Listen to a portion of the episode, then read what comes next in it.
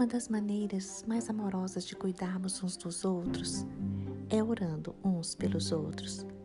Por isso, Tiago, no capítulo 5, versículo 16, nos diz: Orai uns pelos outros para ser curados.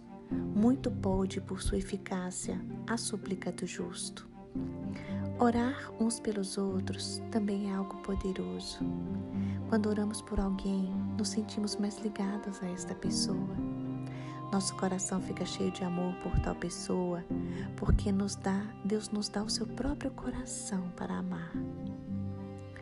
Jesus também intercede por nós junto ao Pai todos os dias. Romanos 8,34 diz: Quem os condenará?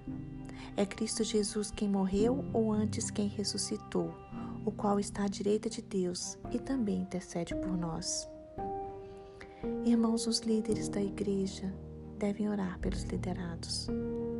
Pastores, presbíteros, diáconos devem orar uns pelos outros e por todo o rebanho de Deus.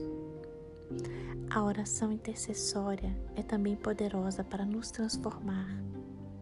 Ela transforma nosso coração e a nossa alma, porque nos passamos a nos sentir mais perto de Deus. Então hoje eu convido os irmãos, Vamos orar, vamos orar uns pelos outros.